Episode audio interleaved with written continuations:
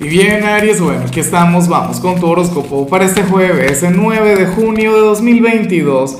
Veamos qué mensaje tienen las cartas para ti, amigo mío. Y bueno, Aries, la pregunta de hoy, la pregunta del día, la pregunta del millón es la siguiente. Mira, Aries, cómo te la llevas con los signos del elemento aire. Recuerda que son los contrarios a tu elemento. ¿No? O sea, el, el polo más opuesto de Aries es Libra, signo de aire el de Leo es Acuario, signo de aire, y el de Sagitario Géminis, signo de aire. Bueno, ¿cómo te le llevas tú con estos personajes en particular? Pura joyita. ¿eh?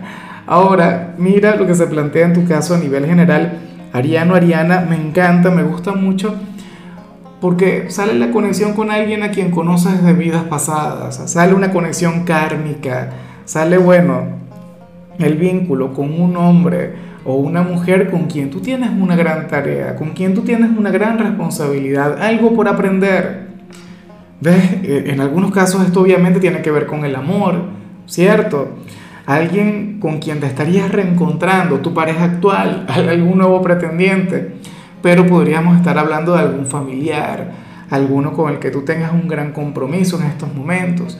Y entonces, bueno, resulta ser que esta energía cuando aparece tampoco es que es algo fácil, tampoco es que es algo sencillo, no, porque implica sacrificio, implica entrega, implica, bueno, una gran responsabilidad. Yo creo que la gente siempre se alegra cuando sale lo de las vidas pasadas y no. Hay algún asunto no resuelto, algo que por lo visto no salió bien en una vida anterior, pero entonces ocurre que ahora tienen que arreglarlo, ahora tienen que mejorarlo.